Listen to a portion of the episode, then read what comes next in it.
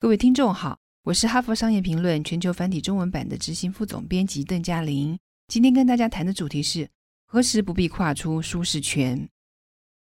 跨出舒适圈很重要，有助于学习和成长，推动工作和职业的进展，并达成个人目标和专业上的目标。但是，你得跨出舒适圈才能成功吗？什么状况下待在原来的地方比跨出舒适圈更好呢？没错，人不一定得跨出舒适圈。有的时候，你真的不必去演讲、表达立场，或者是冒险。但若要判断是否有必要跨出舒适圈，就得先问自己几个问题：评估当下待在舒适圈究竟是比较有利，或者是在逃避。想知道现在是否应该跨出舒适圈，你可以问问自己以下的问题：第一，你准备够充足了吗？要在合理的情况下跨出舒适圈，就必须确保有一定的成功率。如果要在会议中发言，或在研讨会上发表专题演讲，你一定希望自己说出来字字珠玑，而不是结结巴巴、言之无物。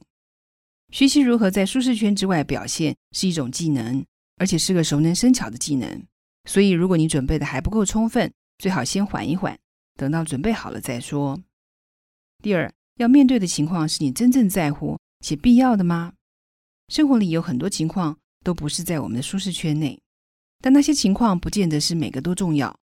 例如，上台演讲就是这种状况。你是否想过，上台演讲有可能一点都不重要？也许你是个化学家，除非是向化学界同才专家报告你的研究成果，否则你并不一定需要对群众发表演讲。重点是，不见得每个人都需要尽力拓展自己不擅长的能力。第三，这时机对吗？你可能确实想表达出某种行为，或者学习某种技能。但现在时机并不对。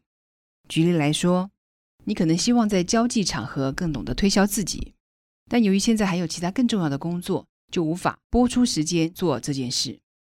或者你想增进公众演说的技巧，或许是为了自己某天当上执行长做准备，但因为目前的职位跟职责，就是没办法花心力学好这项技能。如果没有时间好好准备，彻底执行，就应该暂缓计划。舒适圈常常是能让我们觉得安全自在的地方，有时候也正是我们表现最好、最有成就感的领域。别把勇气跟合理性混为一谈。如果在尚未准备好，或是根本没有必要的时候就贸然扩大舒适圈，可能增加的不是技能，而是压力。